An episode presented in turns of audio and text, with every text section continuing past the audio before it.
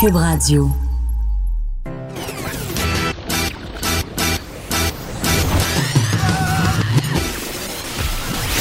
Pour elle, il n'y a jamais de mauvaise question. De 13 à 15. Les effrontés. Avec Geneviève Peterson.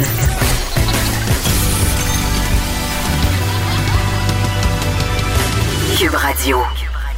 Bon début de semaine tout le monde, bienvenue aux effrontés. J'espère tellement que vous avez profité de la magnifique fin de semaine qu'on a eue. Elle était non seulement magnifique à cause du beau temps, mais elle l'était encore plus parce qu'on a pu voir nos proches, ceux qu'on aime, les membres de notre famille, des amis. Donc, j'espère que vous en avez profité. J'espère que vous les avez vus en maintenant, bien entendu, ce fameux 2 mètres de distance et en euh, respectant évidemment les mesures sanitaires euh, d'usage. Donc oui, en fin de semaine, on s'est un peu déconfiné. Et c'était très, très visible, du moins dans les cours arrière et les rues de Montréal où j'habite. Et honnêtement, j'ai pas senti tant que ça qu'il y avait de très gros dérapages. Je sais qu'on a vu passer quelques images choquantes sur les médias sociaux, mais comme je me plais à le dire souvent avec Vincent Dessureau, une une, photo, c'est une question d'angle. Hein. donc parfois, ça a l'air pire que c'est.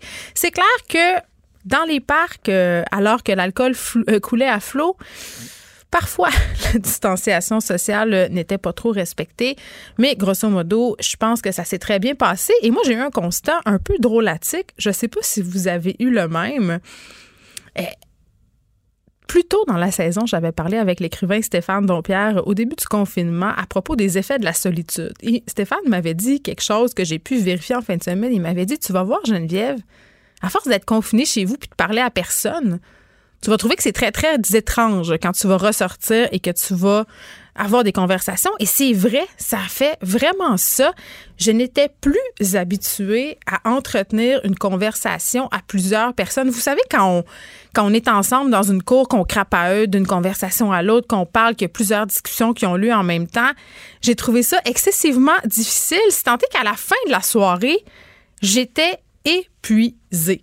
Et là, euh, ça va aller en continuant parce qu'évidemment, aujourd'hui à Montréal, réouverture des commerces qui ont pignon sur rue. Par ailleurs, euh, le point de presse du gouvernement Legault a lieu à Montréal aujourd'hui. Comment euh, va se dérouler le magasinage? Le magasinage, j'imagine, va changer de visage. Allons tout de suite écouter le premier ministre François Legault au point de presse contagion qui demeure relativement élevée. Là. Encore le masque, certainement, dont on parlera. Voilà, on s'en va à ce point de presse. directeur national de santé publique, Dr Horacio Arruda, et nos deux invités aujourd'hui, Mme Sarah-Jeanne Labrousse, de même que M. Pierre-Luc Funk. Monsieur Legault, vous la parole. Oui, bonjour tout le monde. Euh, d'abord, vous dire, euh, le masque que je porte aujourd'hui a été fabriqué par euh, le designer Nathan Kong c'est euh, quelqu'un qui s'inspire de dessins qui sont faits par un groupe qui s'appelle Les euh, Impatients, qui euh, donne des cours de dessin aux personnes qui souffrent de santé mentale, puis une partie des profits qui va pour la santé mentale. Donc, beau projet de Nathan Kong. Merci. J'ai effectivement de la belle visite aujourd'hui. En plus de la ministre de la Santé et du directeur de la Santé publique. J'ai euh, deux artistes avec moi, jeunes artistes qui ont beaucoup de talent. D'abord, euh, Sarah-Jeanne Labrosse, que vous avez vu sûrement, excellente comédienne, animatrice aussi de Révolution, porte-parole de tels jeunes. Et puis, c'est important parce qu'on est dans une période où c'est encore plus dur que d'habitude pour les jeunes donc, euh, Sarah Jeanne est euh, la porte-parole. Et euh, il y a maintenant, je voyais ça, des échanges, des conversations qui se font pas juste par téléphone, mais par texto. avec les gens de tels jeunes, donc ceux qui sont gênés de parler au téléphone. Pas en plus, qui gâte rien, dixième joueuse, ex-dixième joueuse au monde de tennis. Au monde, non, non, non, non, au Canada. au Canada, au Canada, au monde. Mais ça m'impressionne. Dixième. Euh, Pierre-Luc Fong. Bonjour. Euh, ben, que j'ai toujours trouvé drôle, mais que j'ai découvert comme acteur dramatique dans Fragile. Franchement, ceux qui n'ont pas vu ça, allez voir ça. C'est euh, vraiment bon. Puis Pierre-Luc, avec Sarah-Jeanne, bon, organise depuis deux ans mammouth, mais cette année, c'est le bal mammouth.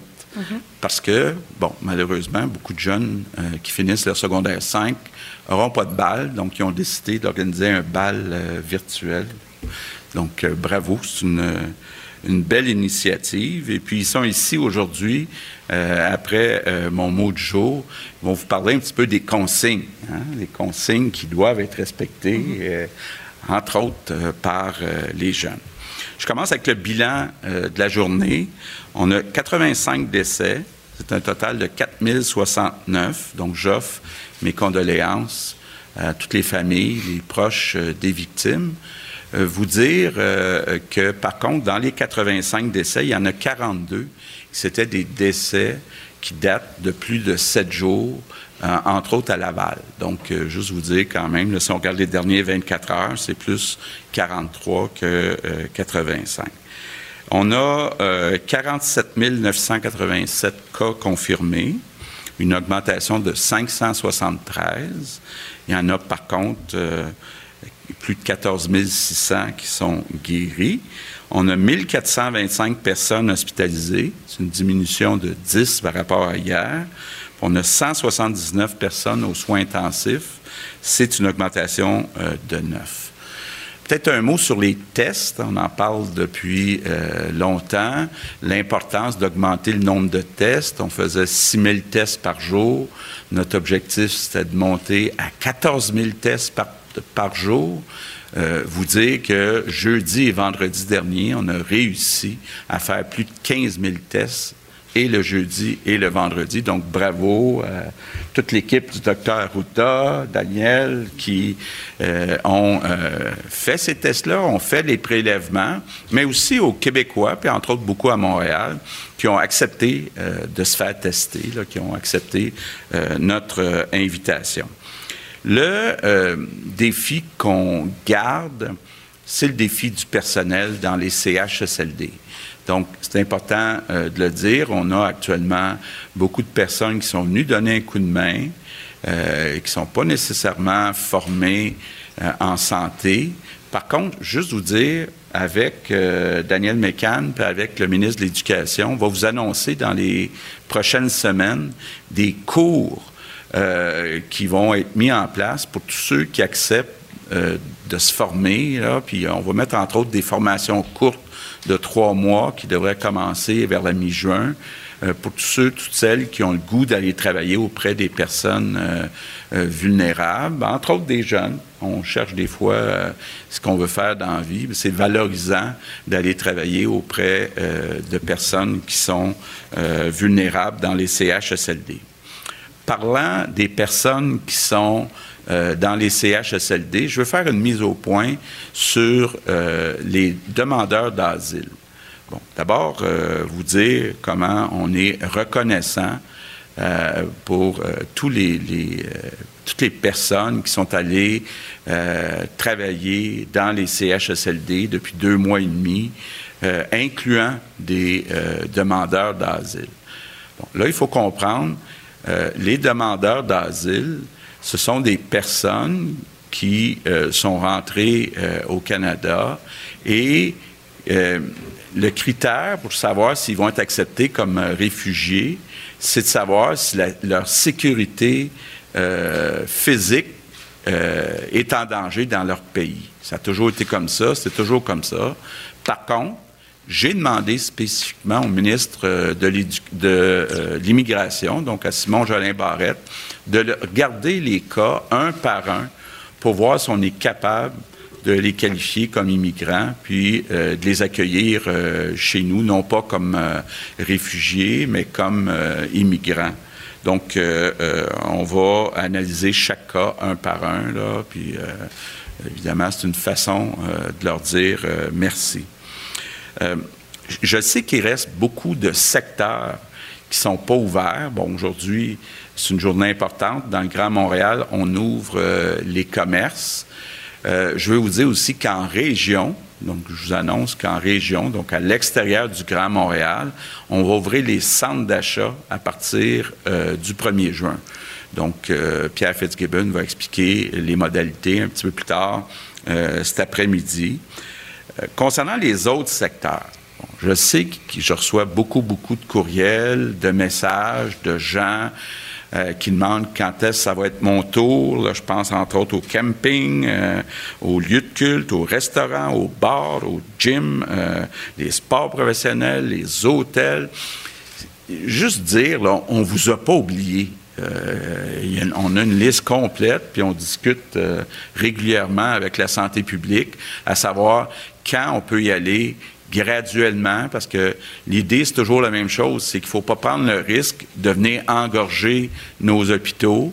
Donc, il faut étirer ça euh, sur euh, un certain euh, temps. Puis, peut-être un mot spécial sur les activités culturelles. Je profite du fait qu'on a euh, deux artistes aujourd'hui. Je sais que nos artistes sont très euh, créatifs. J'ai une rencontre cet après-midi avec euh, Nathalie Roy, la ministre de la Culture, puis on va vous annoncer dans les prochains jours des programmes d'aide euh, euh, financière pour aider les productions. Je pense que le gros bon sens, ça nous dit, puis on a déjà vu des exemples, qu'il y a euh, des euh, productions, euh, tout en respectant le 2 mètres, euh, qui peuvent être possibles. Évidemment, c'est pas mal plus compliqué quand il y a le temps de faire des scènes d'amour, mais d'être capable de faire des spectacles on l'a vu, les deux spectacles à la fête des mères, on le voit, des émissions comme Bonsoir, Bonsoir. Puis moi, j'ai confiance que les artistes, entre autres les jeunes, vont être capables de trouver une manière euh, de respecter les consignes, mais de relancer euh, les euh, productions. Puis je veux vous dire, les Québécois ont hâte de revoir leurs artistes, ont hâte euh, puis je pense que ça ferait du bien au moral des Québécois. Donc, on va en faire plus que moins de ce côté-là financièrement pour que toutes les productions qu'on est capable de faire avec les nouvelles normes, consignes qu'on se donne, qu'on soit capable de le faire euh, euh, rapidement. Je termine en vous euh, en faisant mes remerciements du jour, justement pour les jeunes. Je pense que euh, ça n'a pas été facile euh, les derniers euh, 10, 11 semaines pour les jeunes. Les jeunes ont été patients, ont quand même, là, parce que parfois, on voit des, quelques exceptions qui ne respectent pas les, consignes, mais moi, j'en vois beaucoup, beaucoup de jeunes qui respectent les consignes. Puis maintenant, ben, euh, les jeunes, c'est notre avenir, euh, c'est la créativité. Moi, je suis convaincu qu'on va être capable, dans les prochaines semaines, euh, d'innover puis de trouver euh, des façons euh, de s'adapter et euh, de euh, faire avancer ce, nouveau monde. Donc, euh, euh, je passe maintenant euh, la parole à deux jeunes qui sont des modèles, qui sont vraiment une fierté pour euh, l'ensemble des Québécois, qui ont un message à vous livrer. Pardon? Quelques mots en anglais. Oh, je voulais dire quelques mots en anglais, Nadia, avant.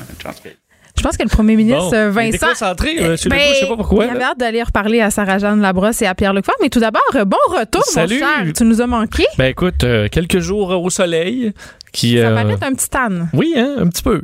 Bon, ben c'est ça. euh, c'est un point de presse en forme, j'allais dire, euh, déco vedette. Là. Bon, le premier ministre Oui. aime ça, les vedettes, mais quand même, parler de Sarah-Jeanne Labrosse et de Pierre-Luc Funk, de leur présence au point de presse Une avant des meilleures joueuses de tennis au monde, mais ce n'était pas vraiment le cas. Les informations n'étaient pas très justes. C'est pas Eugénie Bouchard, ça. Ah, ah, non, ça non, plus. ça non plus. Bon, on a parlé de tout ça avant de faire un bilan des décès, ce qui est quand même un peu étrange. Euh, oui, effectivement, parce que le bilan est quand même lourd aujourd'hui. On l'a expliqué quand même, mais c'est 85 nouveaux décès. Là, et ça fait passer quand même un cap important, celui des 4000 décès au Québec. C'est 4069 euh, décès maintenant. On disait qu'il y en avait 42 là, qui remontaient à plus de 7 jours, mais c'est des décès quand même. Alors, euh, c'est quand même un lourd bilan. Au niveau des cas, on a vu dans les derniers jours là, vraiment une tendance euh, à la baisse. Alors, 573 nouveaux cas, euh, moins 10 hospitalisations, alors 1425 et un petit peu plus en soins, aux soins intensifs à 179. Puis est-ce qu'on va pouvoir s'attendre peut-être à une augmentation des cas suite à ce déconfinement qui a débuté pour la grande région de Montréal en fin de semaine, du moins pour la rencontre avec les proches et la réouverture euh, des commerces aussi. Là? Ah, C'est sûr que ce qui a rouvert, c'est des endroits où il y avait très peu de cas, donc effectivement, l'effet est assez minime. Est-ce que le Montréal, ce sera le Grand Est? On peut aller écouter Sarah-Jeanne Labrosse à l'instant. C'est gentil. C'est en choisissant de faire euh, cette job-là, tout comme Funk, je pense qu'on ne s'attendait pas, à- comme Pierre-Luc Funk, je l'appelle Funk, pas famille. Euh, je pense qu'on s'attendait pas à se retrouver ici aujourd'hui. En même temps, euh, peut-être que notre parole a une portée plus grande que certains euh, qui en mériteraient peut-être autant. Euh, donc, merci. Je vais prendre la tribune. Première chose pour répéter aux jeunes, bravo, puis merci. Sérieusement, vous êtes bons. Sérieusement, je me mets à votre place puis je me dis que j'aurais rushé. Moi aussi, euh, que ce soit en secondaire 1, 2, 3, 4, 5, euh, ça aurait été difficile pour moi de me faire annoncer que je devais euh, euh, vivre la fin de mon année scolaire en confinement, puis de proximité avec les amis, etc. Fait que merci d'être aussi bon. Vous l'êtes, sérieusement. Maintenant, on est là pour rappeler que les mesures, il faut continuer de les faire. Puis plus ça va, moi, on est censé trouver ça difficile. Faut, faut pas résister, faut pas se battre contre ça. Faut essayer de diminuer le plus possible les chances de propager ce virus-là. Puis on le sait pas, ni vous ni moi, si on l'a. Il y a, il toute la question d'être asymptomatique pendant une semaine. Ça se peut que je l'aille, ça se peut que vous l'ayez. Faut vraiment faire attention à ça euh, parce que ben on sait euh, les conséquences graves que ce virus-là peut avoir sur une personne ou sur une famille. Donc, on est là pour répéter que le 2 mètres, c'est important. Vous pouvez les voir, vos amis, les règles ont changé, les mesures ont changé. Il y a moyen quand même de retrouver une certaine vie sociale, ça fait du bien, évidemment en respectant le nombre de monde, la distance, etc. Mais de mettre le masque, le masque, pardon, c'est c'est vraiment réellement une façon de pas propager le virus. Fait que s'il vous plaît, je vous fais confiance en fait, je le dis, mais je me dis que vous allez le faire de toute façon. Mettre un masque quand on est dans un endroit non contrôlé, quand il y a des gens qui nous entourent, c'est être fin, c'est être brillant, c'est prendre soin de sa société puis de sa communauté, c'est être responsable, c'est être cool, c'est être les synonymes de cool que tu veux. Euh, donc, je te remercie à l'avance, je te fais confiance. Deux mètres, porter un masque, pas de rassemblement. Puis euh, bientôt, on va se faire des high five, j'ai bien hâte.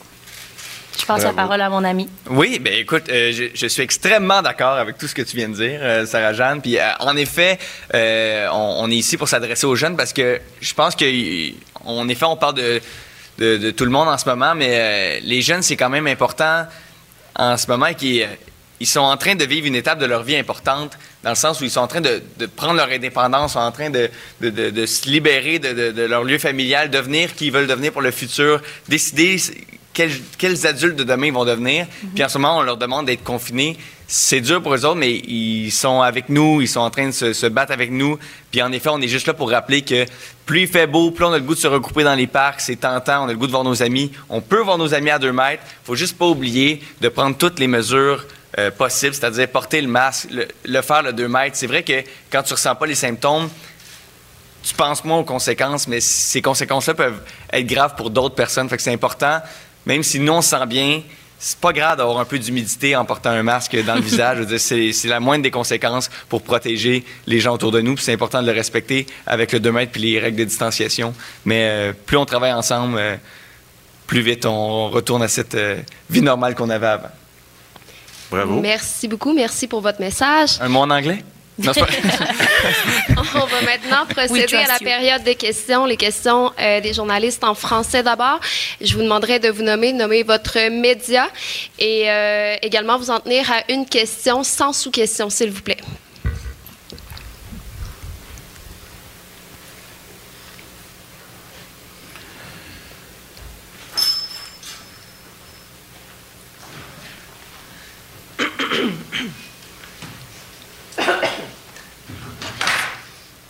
Bonjour, Annie Guillemette, euh, Cogeco Média 98.5.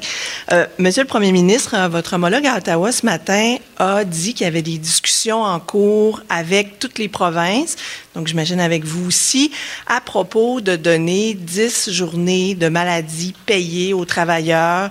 Euh, il visait le mois d'octobre avec bien sûr le retour de la saison euh, euh, grippale et des, des, des nids qui coulent. Euh, comment on, on peut, euh, premièrement, je veux savoir où est-ce qu'on en est rendu dans ces discussions-là et comment on peut articuler ça parce que ça va coûter très cher et les entreprises n'ont visiblement pas les reins assez solides maintenant pour le payer. Oui. Ben écoutez, euh, on est effectivement au début des discussions avec le gouvernement euh, fédéral. Faut voir qui paierait les congés, effectivement. Dans certains cas, les entreprises sont déjà en difficulté euh, financière, donc ça serait difficile de leur demander de financer ces euh, journées-là. Mais même dans l'organisation du travail, ça pose certains défis à certaines entreprises. Donc, on est vraiment au début euh, de la discussion. C'est quelque chose qui est arrivé euh, dans les derniers jours. Donc, on est en train d'analyser les impacts, puis nous-mêmes d'en discuter aussi avec euh, les entreprises. Merci. Prochaine question. Bonjour, Monsieur Legault. Sébastien Desrosiers de Radio-Canada. Écoutez, il va faire chaud cette semaine. le Québec pourrait vivre euh, une des canicules les plus hâtives de, son histoire. Il annonce, par exemple, 32 à Montréal euh, demain. Euh, la plupart des chambres dans les CHSLD de la province ne sont pas climatisées. C'est entre 25 et 33% je crois. comment donc s'assurer que les aînés dans les CHSLD ne souffrent pas de, la chaleur, en plus de la crise sanitaire, bien sûr. Oui. Bon, ce qu'on avait fait euh, depuis notre arrivée, un an et demi, on a mis en place un budget spécial, c'est une trentaine de millions de dollars pour mettre des zones climatisées ou des zones euh, où il y a plus euh, d'air frais, si on veut. Et évidemment, on n'a pas prévu à l'époque qu'il y aurait la COVID-19. Donc, actuellement, il y a 97% des CHSLD qui ont euh, des zones là, où il y a plus de, fraîcheur. Par contre, ça suppose, dans certains cas, de prendre des résidents qui sont dans les chambres puis de les amener dans ces zones-là. On sait que euh, euh, un des objectifs qu'on s'est donné, mais ça va prendre un certain nombre d'années, c'est euh, de remplacer les CHSLD par des maisons des aînés où chaque chambre serait plus grande puis serait climatisée. Mais on ne peut pas faire ça du jour au lendemain, de construire les maisons des aînés. On a commencé à le faire euh, cet automne. Il y a déjà euh, une dizaine de projets qui sont annoncés. Mais actuellement, on travaille D'abord, pour s'assurer que ça soit 100% des CHSLD qui a au moins une zone euh, pour regrouper euh, les résidents quand il y a euh, des journées de chaleur extrême. Là, on parle de, ça arrive 3, 4, 5 jours dans un été. Donc, être certain qu'on soit prêt à y faire face. Mais honnêtement, il y a encore du travail à faire. Monsieur le Premier ministre? Oui, oui, Daniel. En complément, en complément à court terme, là, on se fait un peu prendre là, avec une canicule au mois de mai. C'est quand même pas très, très fréquent. Là. Mais on a un plan euh, qui, devait se déployer au mois de juin pour même ajouter des unités additionnelles là, de climatisation. On va le devancer, on va l'accélérer. En fait, c'est parce qu'on a beaucoup d'édifices vétus puis qui peuvent pas prendre, vous savez, au niveau de la prise électrique, là, davantage de charges. Mais il y a des unités extérieures qui existent par la fenêtre qu'on peut euh, euh, positionner dans certains CHSLD le plus possible, évidemment. Alors, on met de l'avant ce plan-là euh, de façon accélérée pour répondre, évidemment, à la situation de canicule qu'on va vivre. Donc, ça va se faire à court terme. Merci. Prochaine question. Bonjour à vous cinq, Andy Saint-André, TVA. Prendre la balle au bon de, de, la question de mon collègue parce que je pense qu'elle est importante. Je comprends que les maisons des années s'en viennent. Je comprends a des enveloppes qui ont été allouées.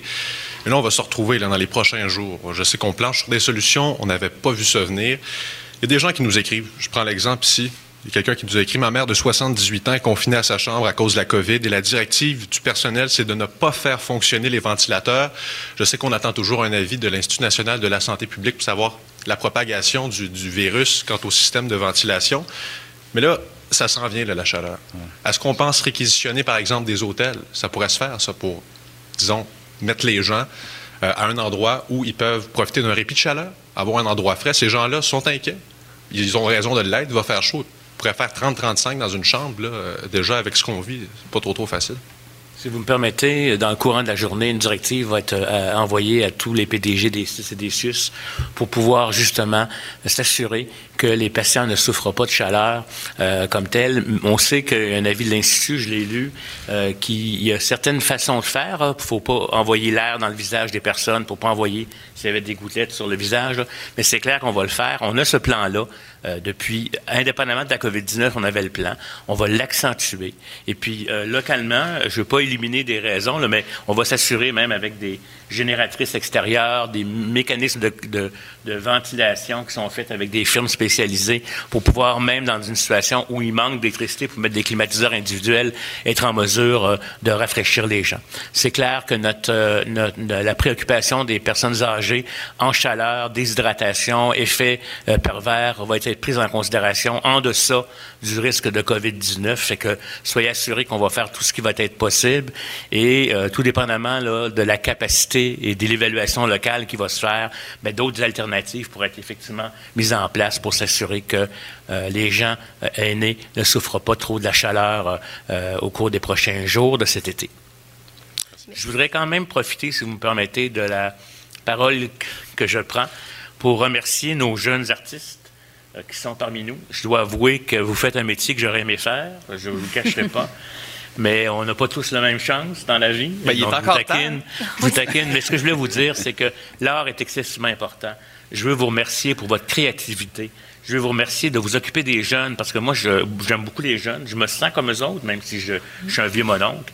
Et euh, porter un message par le vieux mononcle, c'est jamais aussi bon que par les, les pères de- du même âge. Je vous remercie de votre implication avec nous parce que je veux rappeler à tous, ceux qui sont un cœur jeune, même les plus vieux, on voit dans les parcs beaucoup de gens, et c'est correct euh, que les gens puissent se rassembler, que les gens sortent de la maison. Mais quand on vous dit de respecter les consignes de distanciation, de porter le masque, de vous laver les mains, je sais que je radote, je radote, je radote. Mais c'est majeur si on veut redonner aux jeunes, puis on veut redonner à notre société une capacité de ne pas revenir en arrière. Les effets de ce qu'on voit fait actuellement vont apparaître seulement dans deux semaines. Donc, on déconfine, on, a comme un vent de liberté, mais c'est comme une liberté conditionnelle. Et je tiens à vous remercier. euh, et je tiens à remercier tous les jeunes, et je comprends très bien l'impact que ça a de ne pas avoir un bal de finissant. Euh, J'aurais pas aimé ça, moi, vivre ça. Mais j'espère qu'on va vous redonner des choses plus importantes que ça. Puis je compte sur vous pour écouter nos porte-paroles jeunes, beaux, intelligents et créatifs, vous comme vous l'êtes tous. Et puis je, peux, je sais qu'on peut, on peut se faire confiance et j'invite tous les adultes à faire comme les jeunes aussi. Euh, pour une fois, que des fois, on reçoit des leçons, même des jeunes, par rapport à certains comportements d'adultes. Fait que j'en j'en ai profité. Merci beaucoup d'être venu Merci à vous, merci. parmi nous. plaisir. Continuez à porter le message. Vous êtes exceptionnels, la jeunesse. C'est gentil. Merci. Merci, Dr. Arruda. Prochaine question. Bonjour, Dominique Scali du Journal de Montréal. On entend de plus en plus parler euh, de- d'adeptes de, théories du complot ou de gens qui s'abreuvent à des sources d'informations peu fiables. Est-ce que c'est quelque chose qui peut freiner le respect des mesures et est-ce que c'est quelque chose qui vous préoccupe? Oui, euh, c'est quelque chose qui me préoccupe. Je suis toujours surpris de voir dans les sondages le pourcentage trop élevé de gens qui croient dans les complots. Évidemment, euh, j'ai le goût de vous relancer à la balle. On a besoin de vous, les journalistes, pour donner euh, la vérité, les faits. Mais on est dans une société où, je ne sais pas, on pourrait faire des grandes théories. Est-ce que c'est ça qui a remplacé la religion? Je ne sais pas. Mais c'est toujours surprenant de voir effectivement que des gens embarquent dans des théories du complot. Avez-vous le goût de rajouter quelque chose? Ben, je ne pense pas que c'est un complot. Euh, mais je sais pas. Oui, ça nuit d'aller dans cette direction-là. Effectivement, écoutez, euh, je pense pas qu'on aurait le goût de se faire un complot pour se situer dans cette euh, pers- pers- perspective-là. là.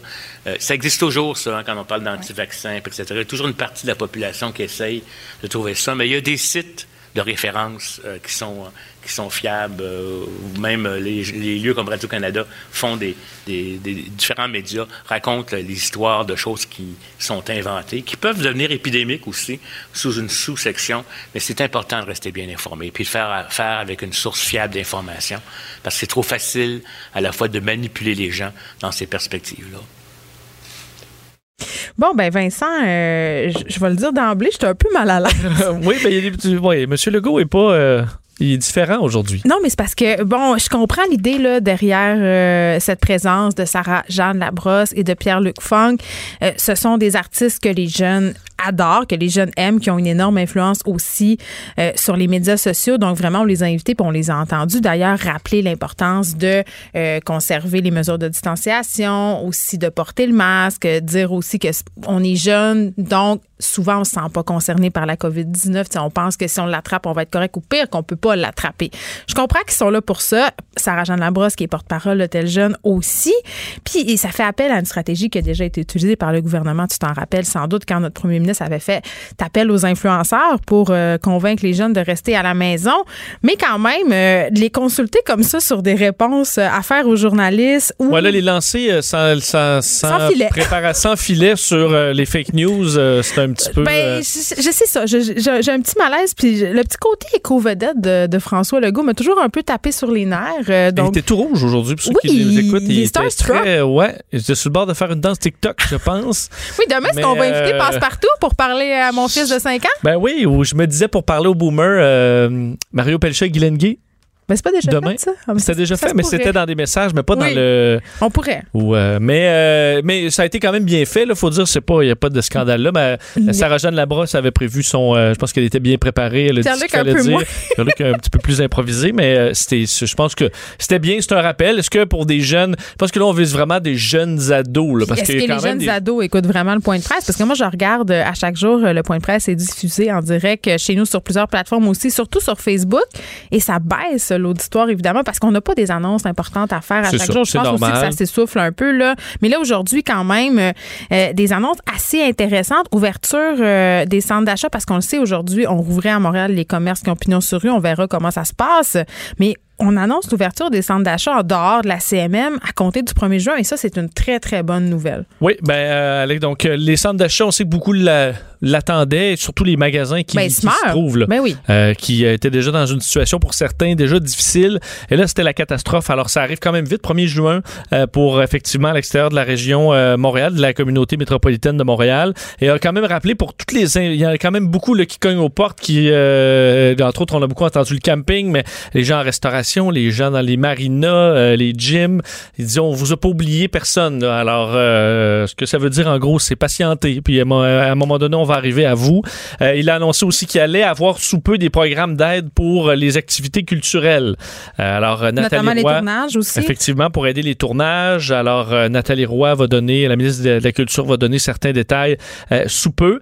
Et il a rappelé que le, pour le dossier des demandeurs d'asile qui ont fait jaser un peu dans les dernières euh, qu'il était reconnaissant pour tous ceux qui ont travaillé dans le milieu de la santé dans les dernières semaines, incluant euh, ceux qui sont des demandeurs d'asile, et qu'on allait, euh, du côté de Simon Jolin Barrette, le ministre de l'Immigration, étudier au cas par cas certains cas donc de demandeurs d'asile qui ne représentent pas nécessairement, pas des dangers à la maison, qui leur permettraient d'être des réfugiés ici, mais de passer tout simplement au statut d'immigrant en raison de leur, effort justement à aider le système de santé. Alors ce sera du cas par comme il y aura une porte ouverte pour eux, du moins, selon le premier ministre. Mais j'ai envie de dire que c'est quand même une assez bonne nouvelle et que c'est la moindre des choses quand quelqu'un a passé des mois à aider, euh, soit en résidence ou en CHSLD, euh, de, de, voir sa demande. Et on pouvait voir dans, des, euh, dans certains reportages, effectivement, des membres de différentes communautés culturelles qui travaillaient dans les CHSLD, puis hmm. écoute, avec un cœur et une, un, effort, un dévouement, un dévouement ben absolument incroyable. Alors, effectivement. Il le mérite. Ben, écoute, on veut-tu que ces gens-là restent? Absolument. C'est les premiers qu'on veut que le but de l'immigration, le but de l'immigration, c'est quand même de participer à sa société d'accueil et je crois qu'ils nous ont prouvé qu'ils pouvaient le faire. Absolument. Justin Trudeau qui souhaite des congés de maladie payés pour tous les travailleurs. Oui, euh, des arcs-en-ciel et des licornes et une fondue au chocolat chaque vendredi. Ben, c'est sûr que pour certains euh, qui sont dans des emplois, euh, dans certains emplois syndiqués, dans le, le, secteur public, eux autres, d'avoir des congés de maladie payés, euh, ça paraît bien, bien normal, mais alors pour d'autres, pas du tout. Et Justin Trudeau aujourd'hui qui faisait l'annonce comme quoi on souhaite et on discute avec les provinces présentement parce que c'est un, pouvoir qui est partagé euh, d'offrir 10 congés de maladie payés à tous les travailleurs canadiens. Euh, je vous laisse euh, entendre M. Trudeau sur le pourquoi de tout ça en octobre, en novembre, quand les gens commencent à avoir des rhumes, quand l'hiver s'en vient puis la saison de la grippe commence, on voudrait pas que des gens qui tout à coup commencent à avoir des symptômes qui pourraient être de la COVID-19 euh, soient déchirés? Est-ce qu'ils devraient essayer de cacher leurs symptômes puis aller au travail? Euh, parce que s'ils restent à la maison, ils vont perdre leur chèque de paye, ils pourront pas payer leur épicerie qui paierait cette facture? Ben, le gouvernement. En grande partie, sans donner le, fin détail, euh, puisque c'est encore en discussion, mais ce serait ça le plan. J'avoue que pour les travailleurs autonomes, c'est assez séduisant parce que quand on prend congé, c'est à nos frais. Oui. Même si on est malade. Et parfois, ça veut dire beaucoup de dollars en moins. Là. Et certains qui n'ont euh, pas beaucoup de coussins et de manquer deux, trois jours dans une semaine, ça fait toute une différence. Plusieurs Québécois qui vivent euh, paye par paye, là, près de, je pense, 40 Et on voudrait surtout pas que ces gens-là prennent le risque de rentrer au travail avec des symptômes parce qu'on n'a pas de congé euh, de, maladie payée. Alors, c'est l'annonce principale, en, rappelant également que le programme d'aide d'urgence au loyer commercial, ça commençait ce matin pour pouvoir s'inscrire. Merci Vincent, on te retrouve tantôt avec Mario Dumont. Merci. Écrivaine. Blogueuse. Scénariste et animatrice. Geneviève Peterson. La Wonder Woman de Cube Radio. On se dirige vers la première canicule en période de pandémie. Les températures ressenties pourraient atteindre les 40 degrés Celsius dans le sud du Québec demain et mercredi. Et vraiment, euh, si on regarde les données d'Environnement Canada, il y a des records qui vont euh, tomber au cours des prochaines heures, comme à Québec, où le mercure devrait dépasser la barrière des 30 mardi. Donc vraiment, il va faire très, très chaud et le système de santé est toujours sous pression à cause justement de la pandémie. On va se demander est-ce que cette canicule qui s'annonce pourrait compliquer les choses davantage cette semaine et particulièrement chez les personnes âgées? On en parle avec le docteur Fadi Massoud, gériatre à l'hôpital Charlemagne et membre du CA de l'Association des médecins gériatres du Québec. Docteur Massoud, bonjour. Bon après-midi. Écoutez, euh, dans les CHSLD, premièrement, là, euh, on le sait, entre 25 et 33% des chambres seulement sont climatisées. Euh, puis la situation depuis le début de la crise, elle est excessivement difficile dans les CHSLD. J'imagine que la canicule va venir compliquer les choses. Est-ce que ça vous inquiète?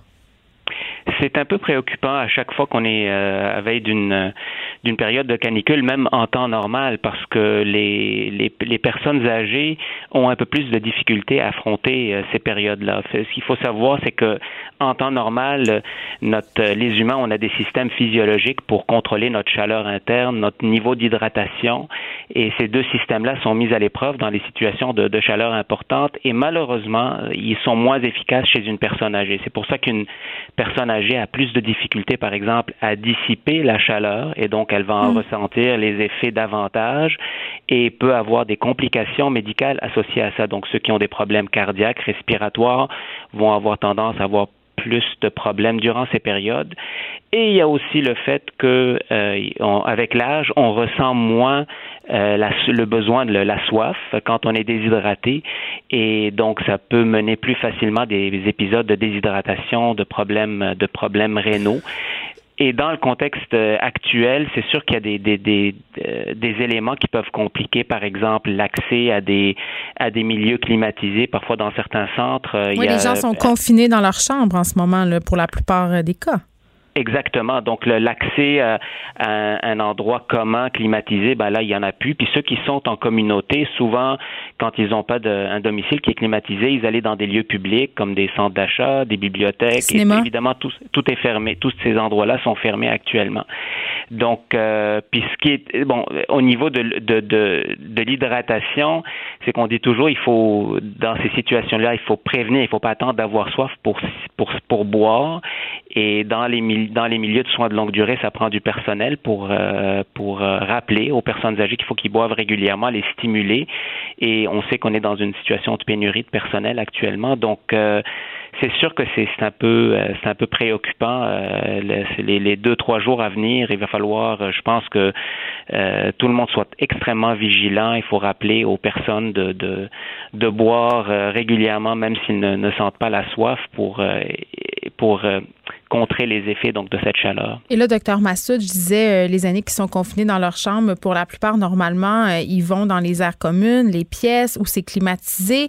Euh, là, est-ce que ça pourrait être une option à envisager, étant donné qu'on attend de la chaleur peut-être d'autoriser euh, certaines personnes qui sont en bonne santé peut-être de descendre dans les aires communes pour bénéficier d'une température euh, plus agréable, même d'avoir euh, de la ventilation, même que la ventilation quand même ça crée des inquiétudes. Mais qu'est-ce qui est mis en place pour se préparer à cette chaleur qui s'en vient? je pense qu'il va falloir penser un petit peu de, de, façon créative dans le contexte actuel. C'est sûr, il y a les mesures de de prévention puis de contrôle des, de, de l'infection qui sont primordiales, mais bon, euh, le, l'impact d'un épisode de déshydratation ou de chaleur intense peut être extrêmement euh, rapide à très très brève échéance chez une personne chez une personne vulnérable. Donc peut-être qu'il, y a lieu de, de, de comment dire d'assouplir un peu les règles de confinement actuellement, en particulier dans les zones dans les CHSLD où il y a moins moins de cas peut-être de, de, de COVID ou prévoir des zones climatisées euh, pour les personnes qui sont à risque COVID plus ou et ceux qui et des zones séparées pour ceux qui qui ont moins de, de qui sont pas qui n'ont pas d'infection justement pour éviter qu'il y ait de, de, la promiscuité entre entre eux. Euh, j'ai cru comprendre qu'il y aurait probablement des l'ouverture de certains euh, lieux publics pour les gens qui sont en communauté pour qu'ils puissent euh, aller euh, avoir accès à des à des environnements climatisés comme des centres d'achat ou des mm. des bibliothèques en, en respectant bien entendu les, les mesures de, de, distanciation sociale. Bon, là, les pensionnaires, M. Massoud, mais on a aussi les travailleurs de la santé qui officient dans les CHSLD, dans les résidences et qui vont, c'est certain, être affectés par la chaleur. Euh, on parle de port euh, d'équipements comme des visières, des masques, des blouses et ça peut devenir assez inconfortable, surtout lorsque le mercure vraiment grimpe comme il va grimper dans les prochains jours. Là. Bien sûr. Puis euh, moi, je peux vous dire, euh, pour porter ces, ces équipements-là au quotidien, même dans des périodes où il fait pas si chaud que ça, euh, juste respirer. Moi, je porte des lunettes, respirer avec un masque, ça fait de la buée, c'est pas particulièrement confortable, mais il faut pas oublier la raison pour laquelle on le fait, puis ne pas baisser la garde, rester vigilant dans, dans le contexte, puis continuer à respecter ce, ces mesures de façon stricte. Moi, j'avais une question pour vous, Monsieur. Et je sais que ça taraude plusieurs de nos auditeurs. Si on veut bien porter le masque quand on sort à l'extérieur, je pense que la santé publique insiste beaucoup là-dessus et c'est très, très important de le faire. Mais justement, euh, quand il fait chaud, puis quand on le porte longtemps, est-ce que c'est vrai que quand on porte le masque longtemps, on peut euh, en venir à s'oxygéner moins bien parce qu'on respire plus de CO2? Euh, bon, ça dépend évidemment le, du matériel avec lequel le, le, le masque est, fait. Là, les, les, les, masques qui sont produits avec du tissu, ceux qui sont en, maison un peu là? Oui, je pense que je crois qu'ils sont acceptables, mais normalement, quand on, on respire du CO2 de façon euh, prolongée, on a une sensation d'inconfort. Fait que c'est en principe, on devrait sentir un inconfort, puis dans ce cas-là, peut-être euh, faire attention, surtout si on a été exposé à un environnement euh, où il y a de la chaleur, où il y a de l'humidité. Fait que passer 3-4 heures, c'est trop, là. Euh, peut-être d'affilée, c'est peut-être un peu trop là, mais ça vous avez ça dépend. Nous, dans le milieu médical, on porte euh, les masques, euh, les masques de procédure pour de longues périodes. Puis mm. normalement, c'est confortable. donc pas bon, mais c'est évidemment c'est des masques qui ont été conçus pour être portés longtemps. ceux qui sont faits avec du tissu ou qui sont en vente en vente libre entre guillemets, peut-être moins là. Donc je, je, il faut être il faut il faut être sensible. Si on sent si on se sent inconfortable, c'est peut-être un indice effectivement qu'on ne respire pas tout à fait adéquatement. Puis j'espère que ça sera pas un incitatif pour les gens parce qu'il fait chaud de l'enlever, mais c'est clair que ça va arriver. à un moment donné, quand il fait 40, porter un masque ou une visière, ça doit devenir excessivement difficile si on est dehors. Les gens se posent aussi beaucoup de questions, docteur Massoud, sur l'utilisation des ventilateurs là où il n'y a pas de climatisation. Est-ce que ça augmente le risque de propager le virus? Est-ce que vous avez des recommandations de la santé publique euh, en lien avec ces inquiétudes-là? Parce que vraiment, euh, je pense que les ventilateurs vont être mis à contribution au cours des prochains jours, mais ça fait peur à certaines personnes. Bon, je, pense que c'est ça, le, ventilateur, c'est sûr qu'il y a un, ça procure un confort parce que ça permet de dissiper la chaleur de façon euh, plus, plus efficace. C'est pour les euh, élèves qui sont retournés à l'école, par exemple, d'habitude, c'est utilisé en masse, les écoles sont pas climatisées. Non, mais écoutez, les mesures, si je pense que ils vont être utilisés dans le dans la mesure où les autres mesures de prévention vont être appliquées de façon de façon adéquate, la distanciation. euh, à ma connaissance, en tout cas, j'ai rien vu à l'effet que euh, ce, ce genre de un ventilateur peut propager euh, euh, le, le, virus. Mais bon, si on est dans un environnement euh, à très haut risque, puis qu'il y a des aérosols dans le dans, dans l'environnement, je peux imaginer que ça soit possible, mais dans les écoles ou dans les lieux publics, je faut pas avoir peur. J'ai rien, c'est ça, j'ai rien vu de, de, spécifique par rapport à ça. Là. Voilà qui est rassurant, docteur Fadi Massoud. Merci, gériatre à l'hôpital Charlemagne, membre du CA de l'Association des médecins gériatres du Québec. Merci de nous avoir parlé. Merci, bon après-midi. Une excellente journée à vous. Les, les effrontés. Avec Geneviève Peterson. Les vrais enjeux, les vraies questions. Vous écoutez Les effrontés. Avec la réouverture des librairies de l'extérieur de la grande région de Montréal, le monde du livre est le tout premier secteur de l'industrie culturelle à reprendre ses activités, donc à se déconfiner. Et on le sait, les impacts sur le monde du livre ont été quand même assez considérables. J'en parle avec Catherine Fafard, directrice générale de l'Association des libraires du Québec. Madame Fafard, bonjour. Bonjour. Vous représentez combien de librairies? 134 librairies indépendantes. La majorité sont au Québec, mais on en a quelques-unes francophones en Ontario et au Nouveau-Brunswick. Bon, là, évidemment, euh, Madame Fafard, moi, je suis passée devant une librairie bien connue en m'en venant au boulot ce matin. Il n'y avait pas grand monde, mais vous allez me dire, on vient de réouvrir et c'est normal. Là, euh, toutes les librairies sont rouvertes, là. Mis à part celles qui sont dans des centres commerciaux. On a appris tout à l'heure à la conférence de presse que celles hors euh, du Grand Montréal pourront rouvrir euh, le 1er juin, Hmm. mais il va rester celles du Grand Montréal en centre euh, d'achat qui demeurent fermées. Bon, euh, la plupart des librairies, pendant cette fermeture qui a duré quand même pas loin de huit semaines, euh, ont subi de lourdes pertes. De quel acabit sont ces pertes-là? Parce que certaines d'entre elles ont dû fermer. Là. Je pense entre autres à l'institution euh, qui est Olivieri, qui a dû malheureusement mettre la clé dans la porte. En fait, on a chiffré pour le secteur des indépendants seulement. On n'a pas les chiffres des autres de. Donc, vous me parlez en ce moment de Renaud-Bré, Archambault. Exactement. Je vais, donc, je peux pas vous dire pour euh, ces librairies-là parce qu'on n'a pas de données, mais pour les indépendantes, depuis deux mois, on est environ à moins 60% du chiffre d'affaires habituel. Mais la bonne nouvelle, c'est qu'on avait commencé l'année en feu. Avant le confinement, on était à plus 7% par rapport à l'année dernière. Donc, après le confinement, euh, en date d'aujourd'hui, on est, on a peut-être un recul de 20% par rapport à l'année passée, ce qui est un quand même remontable si les choses vont bien dans les prochaines semaines et mois. Et parlons-en de comment les choses se sont passées pendant euh, que les gens étaient confinés. Évidemment, beaucoup se sont tournés vers l'achat de livres en ligne. Est-ce que est-ce que c'était suffisant cet achat de vente euh, de livres en ligne, pardon, pour pallier, si on veut, euh, à la perte de revenus? On a eu des commandes euh, comme on n'a jamais vu sur leslibraires.ca. C'est le site qui réunit pas loin de 115 librairies indépendantes. On parle de 1300% d'augmentation par rapport à avant le confinement. Cela dit, ça représentait seulement 25% à peu près des revenus habituels, donc loin euh, de compenser. Et ce qu'il faut savoir, c'est que ces 25% de revenus-là, on, les profits étaient beaucoup plus faibles parce que c'était toutes des, des, euh, des achats qui nécessitaient une livraison à domicile avec des frais auxquels d'habitude Ouais. on n'est pas confronté. Les gens viennent bouquiner, euh, les gens demandent une cueillette en magasin. Là, systématiquement, ça nécessitait une livraison et on sait qu'il y a beaucoup de frais liés à ça.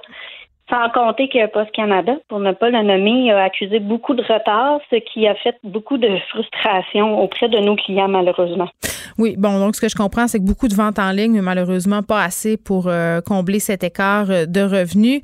Là, euh, bon, c'est le retour des lecteurs dans les librairies. Et moi, un, un truc qui, qui je trouve dommage et qui me chicote, c'est que je me dis, tu sais, ce qui est le fun dans une librairie quand tu décides d'aller dans ce type de commerce-là, c'est de flâner. Hein? On se promène dans une librairie, on bouquine, euh, on touche les livres beaucoup. Ça fait partie du processus, vraiment du processus d'achat. Et là, ce sera plus possible de faire ça. en tout cas pas dans un avenir euh, court.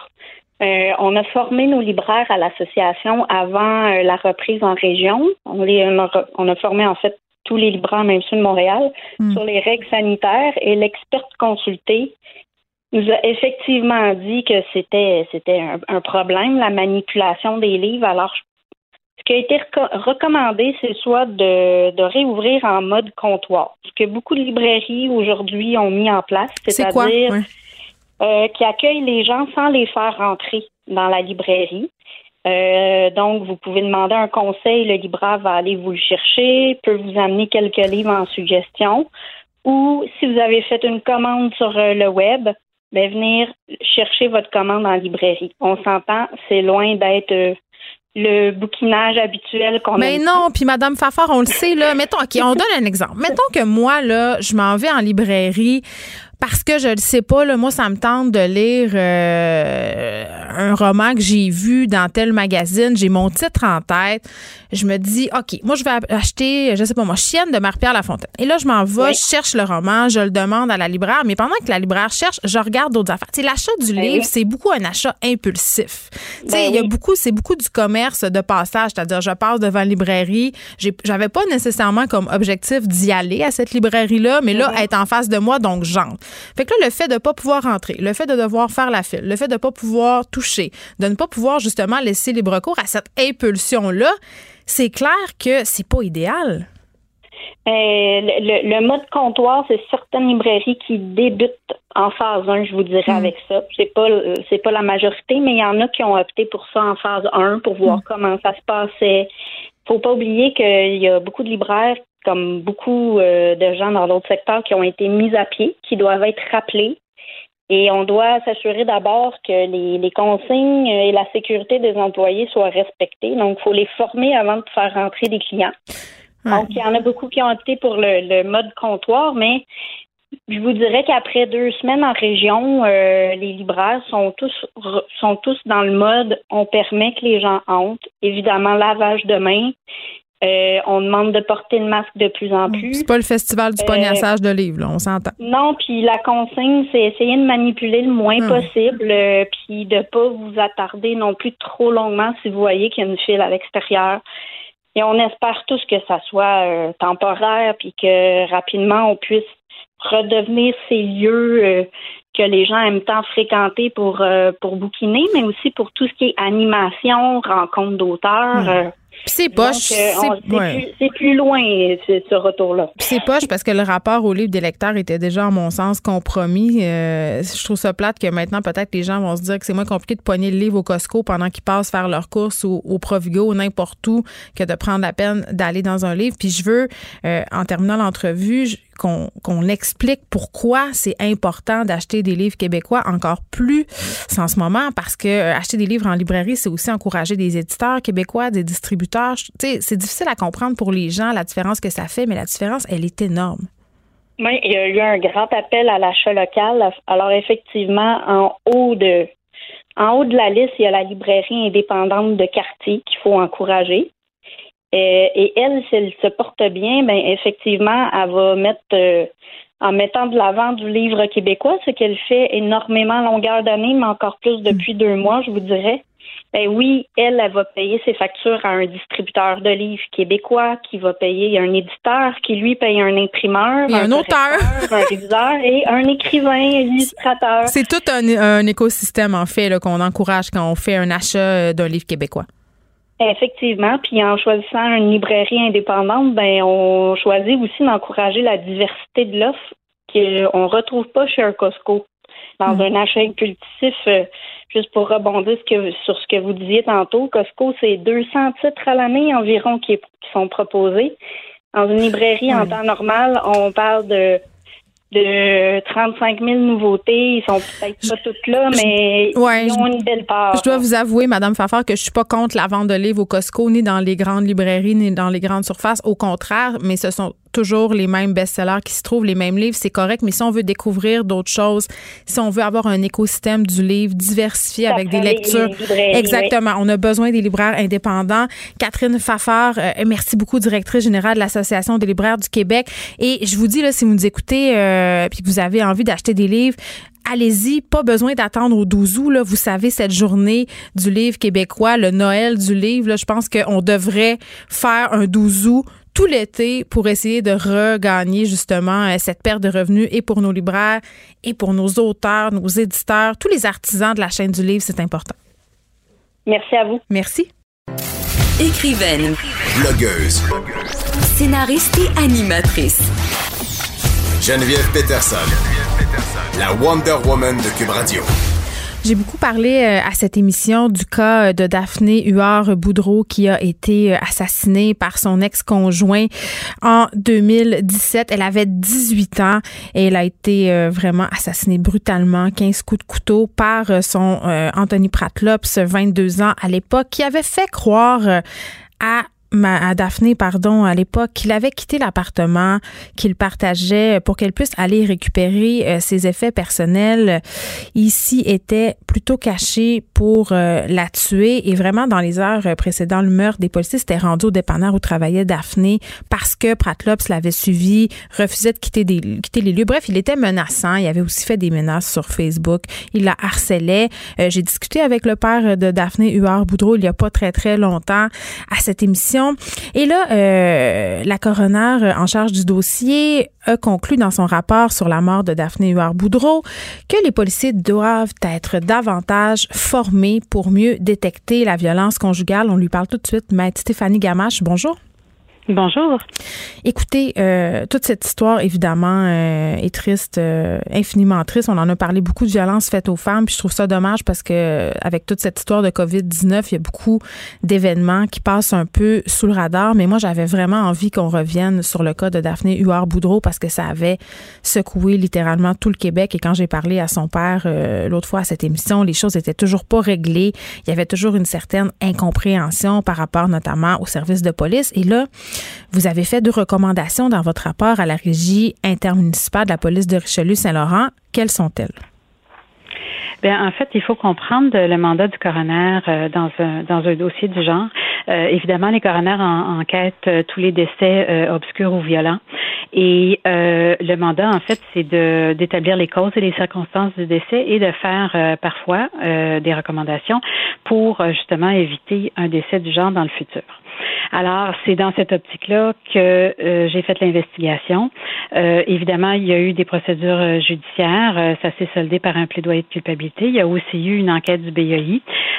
donc, c'est important de comprendre que mon rapport ne remplace ni le procès qui, qui n'a pas eu lieu, ni finalement l'analyse de, de, qui s'est faite par le DPCP suite à l'enquête du BII. Alors, mon mandat à moi est vraiment dans l'optique de la protection de la vie humaine et des éviter un décès du genre dans le futur.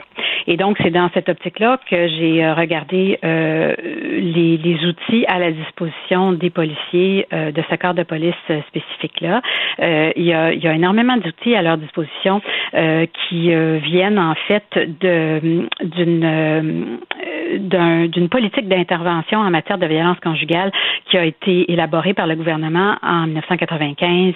il y a une section au guide de pratique policière qui a été ajoutée au niveau, au niveau de la violence conjugale. Et euh, donc, il y, a, énormément d'outils à leur disposition euh, qu'ils qui, qui ont utilisés. Mais la violence conjugale, c'est un problème excessivement complexe, euh, puis qui se complexifie dans le contexte aussi où c'est une problématique qui ne concerne pas juste des couples qui existent depuis des années où il y a peut-être une dépendance économique et il y a des enfants et tout. Il y a aussi la, population plus jeune qui, qui, qui, qui est aux prises avec, avec cette problématique-là. Et évidemment, la triste histoire de Mme Muller-Boudreau euh, en est un reflet.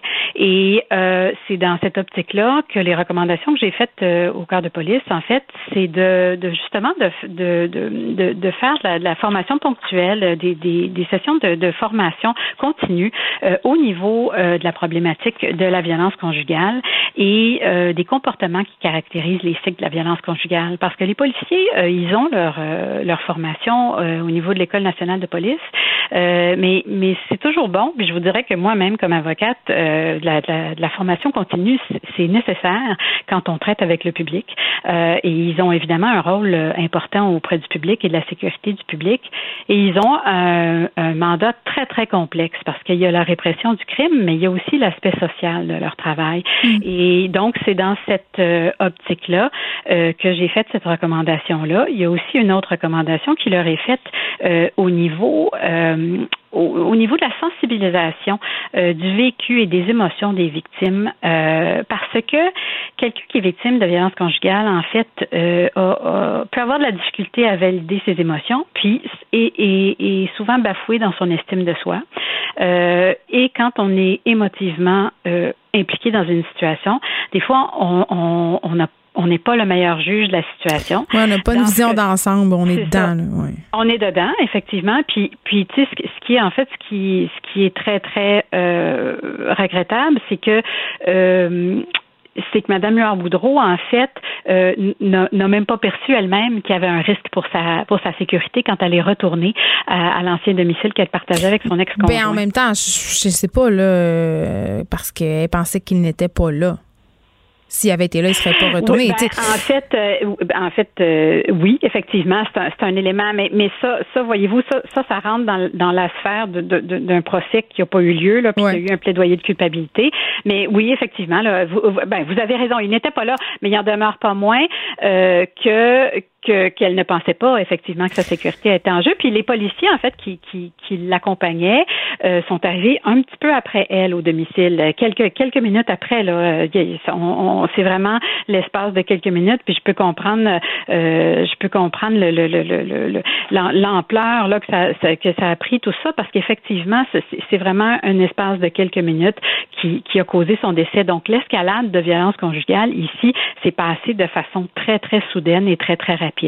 Mais vous savez, Maître Gamache, oui, là, j'entends ce que vous me dites, puis j'ai parlé au père euh, de la petite Daphné, j'ai aussi parlé à, des membres du gouvernement par rapport à cette nouvelle table de concertation sur la violence conjugale, parce que bien souvent, puis c'est le cas euh, dans le cas de Pratlops, on avait beaucoup de signaux qui sont arrivés, oui, très rapidement, mais quand même, la table était mise pour qu'on le voit venir, ce drame-là. Il était harcelant, il faisait des menaces, il appelait, il se présentait au lieu de travail.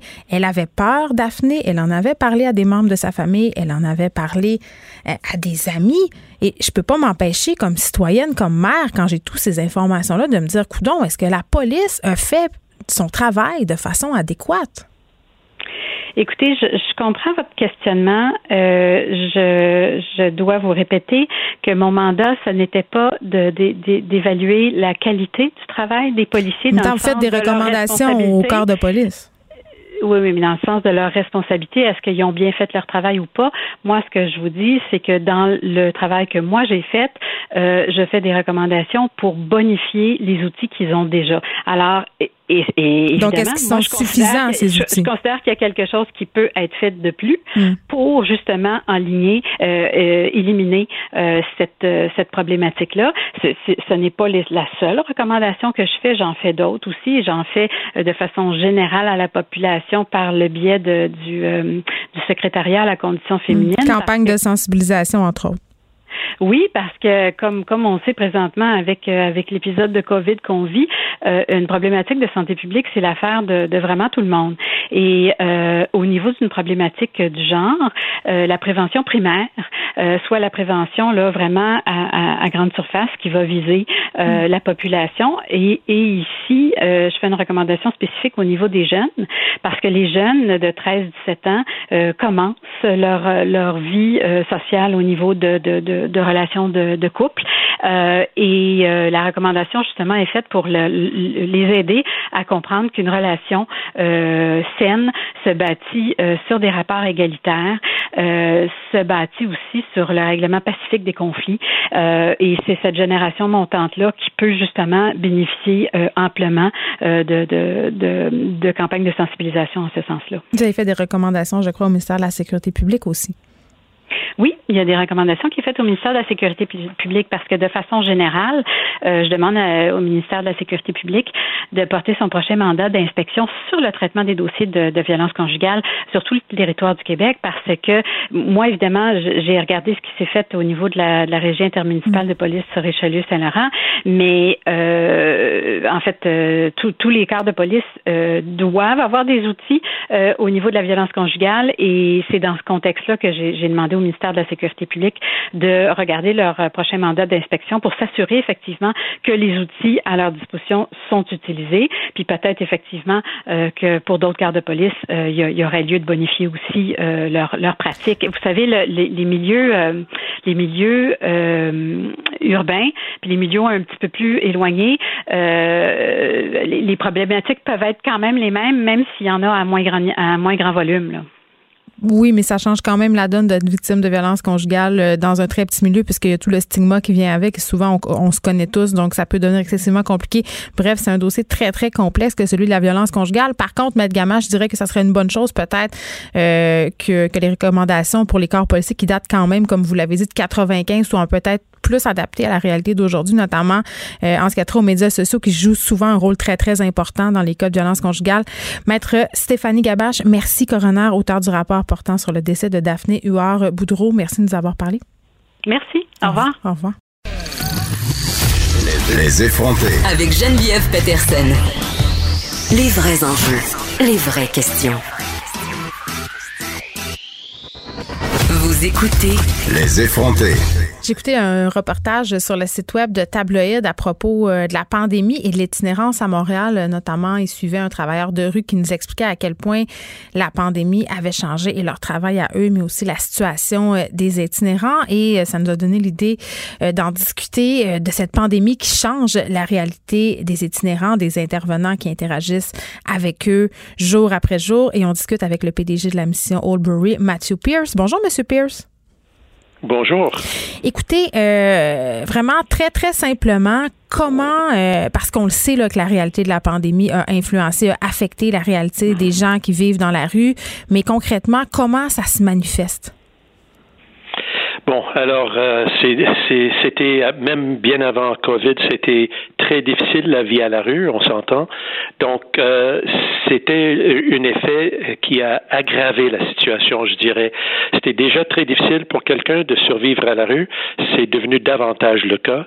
Hmm. Et euh, entre autres, c'est parce que les services euh, à cette population, les, les organismes qui desservent cette population ont dû radicalement changer la nature et l'étendue de leurs services, qui faisait en sorte que les services habituels euh, n'étaient parfois plus disponibles à cette population. Donc, ils se voyaient dans une sorte de vide pendant une période de temps, le temps que ça nous a pris pour euh, mettre sur pied mm. euh, les, euh, les, nouveaux projets, les nouveaux, nouveaux activités pour venir en aide à la personne.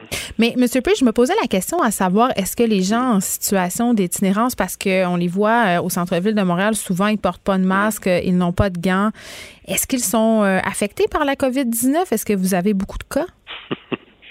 Euh, ça vous fait rire, ma question? Euh, la question s'ils sont affectés, oui, ils sont affectés comme toute autre personne. Ils ont le potentiel d'être affectés. Euh, ils sont vulnérables à, l'infection, laisse-moi dire. Encore plus parce que souvent, leur, leur santé est fragile et ils vivent une précarité mm. et les, les, maladies chroniques, etc. Souvent, ce sont les raisons pour lesquelles ces gens se trouvent à la rue dans un premier instant. Donc oui, ils sont très vulnérables et ils sont exposés parce qu'ils peuvent pas facilement se distancier euh, dans, le, dans un contexte de refuge où ça au moins euh, au début de la crise c'était le cas. Et, se laver les, mains tout le temps et tout. Ouais, oui, tout ça, tout ça. Pour avoir de l'eau potable, c'est ça a été pour une période de temps euh, très difficile pour mm. ces personnes-là. Donc et accès à l'équipement de protection, c'était le cas s'ils étaient à l'intérieur des murs de nos refuges, par exemple. Mm. Mais sinon, ils ont été carrément à leur propre compte euh, et très exposés. Je peux vous dire que malgré tout cela, heureusement, on n'a pas eu une éclosion euh, très dramatique à ce stade-ci euh, chez la population. Il y a une, un lieu de quarantaine situé à l'ancien hôpital Royal Vic mm. et on compte que 20 personnes en situation d'itinérance qui sont là actuellement.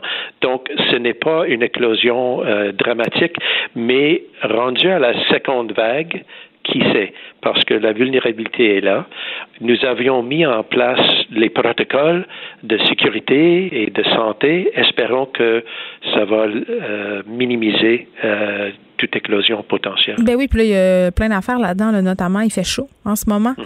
Et, cet hiver, et, cet hiver, on aura de la neige et tout ça, là, ça devient plus compliqué pour l'hébergement. Vous pourrez inévitablement pas remplir tous vos lits à cause de la distanciation qui est exigée. Comment vous allez vous organiser? Est-ce que vous avez commencé à y penser?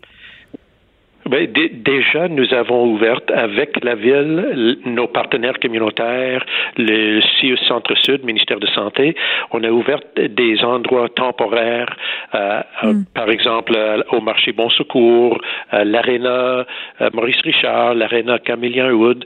ce sont les endroits temporaires qui viennent en aide à ces personnes exactement à cause du fait qu'ils ne peuvent pas entrer dans les refuges parce que les refuges traditionnels ont dû diminuer le nombre de personnes pour favoriser la distanciation. Alors, en ce moment, avec les services temporaires, je crois que euh, ça fonctionne assez bien et je, je dirais même que c'est un, très beau partenariat euh, avec le, la ville, la province et le, la communautaire. Donc, il n'y a personne qui est obligé de dormir dehors euh, pour le moment parce qu'il n'y a pas de place. Pour le, non, non. Même, maintenant, après l'arrivée de COVID, il y a plus de lits disponibles, pas moins de lits. OK. Euh, il y a la fameuse question de l'argent liquide aussi, euh, parce que vous l'avez dit, la pandémie crée, euh, creuse encore plus la détresse, les inégalités. Là, ce qu'on peut constater si on se promène un peu au centre-ville, c'est que les gens sont plus hésitants à donner de l'argent aux personnes sans abri. On les voit aussi moins en demander. Et quand ils en obtiennent, ben force est d'admettre que dans plusieurs commerces, l'argent liquide n'est tout simplement plus accepté. Donc, ça doit les mettre dans une situation encore plus précaire, ça. Oui, en effet, vous l'avez très bien décrit, le phénomène, c'est un cercle vicieux dans le sens que euh, c'est plus difficile d'avoir de l'argent, de quitter de l'argent, euh, et quand on réussit de l'avoir, euh, on peut pas facilement l'utiliser. Mm. Euh, heureusement, les services euh, à la population offrent des repas, offrent des douches, offrent euh, de, de, de l'eau et, et, offrent bien évidemment un lit. Donc, les, les, les besoins de base sont déjà couverts. On n'a pas quelqu'un qui doit crever de faim à Montréal à cause qu'il n'a pas d'argent dans sa poche parce que les ressources offrent suffisamment d'options de, de, repas. Et donc, mais toute personne a besoin de d'autres choses qui ne sont pas euh, fournies par les ressources traditionnelles mm. euh, et, euh, c'est difficilement atteignable dans, les circonstances actuelles. Monsieur Pierce, vous émettiez un communiqué ce matin à propos du financement bon, à Montréal, Montréal qui serait sous-financé pour ce qui a trait à l'itinérance alors que les besoins augmentent et vous posez la question. Mm-hmm. pourquoi on n'est pas financé ou sous-financé, alors que quand même, mm-hmm. on va pas se le cacher, le Montréal est tout de même l'épicentre de l'itinérance au Québec? Oui, j'arrive pas à comprendre. Euh, il y avait l'annonce en mois de mars du Premier ministre du Canada d'un fonds de 157 millions de dollars pour les services de première ligne en itinérance au travers le pays et dont 21 millions de ce montant-là a été octroyé au Québec. Et euh, pour une raison ou d'une autre, uniquement 33 de ce montant-là a été alloué à Montréal par le gouvernement de Québec. Alors, j'arrive pas à comprendre leur, euh, leur raisonnement, le rationnel de la, la, la, distribution, puisque euh, on reçoit 33% de financement, mais on compte 70% de la population itinérante au Québec. Et qu'est-ce qu'ils vous répondent? On n'a pas de réponse encore. On n'a pas de réponse euh, et, euh, ben, j'aimerais comprendre parce que j'arrive pas à comprendre. Ça ne fait pas de sens. Euh, comme vous dites très bien, Montréal, c'est l'épicentre de l'itinérance au Québec, mais il est aussi l'épicentre de COVID au Canada. Puis en plus, on accueille des itinérants souvent des autres provinces dans la saison estivale souvent, peut-être moins cette fois-ci à cause de, de difficultés de, de, de, transport, etc. Mm-hmm. mais, mais oui, c'est le cas. Mais, mais tout de même, la population le, nombre de personnes à Montréal en situation d'itinérance ne se compare pas avec le financement qui a été octroyé. Très bien, Matthew Pierce, président, directeur général de la mission Oldbury. La pandémie qui change bien évidemment la réalité euh, des itinérants. On en parle souvent dans les différents points de presse et les inégalités se creusent. Merci beaucoup de nous avoir parlé. De notre côté, c'est tout. On se retrouve demain mardi. Je vous laisse avec Mario Dumont. Merci d'avoir écouté Les Effrontés. Cette émission est maintenant disponible en podcast. Rendez-vous dans la section balado de l'application ou du site cube.radio pour une écoute sur mesure en tout temps. Cube Radio, autrement dit. Et maintenant, autrement écouté.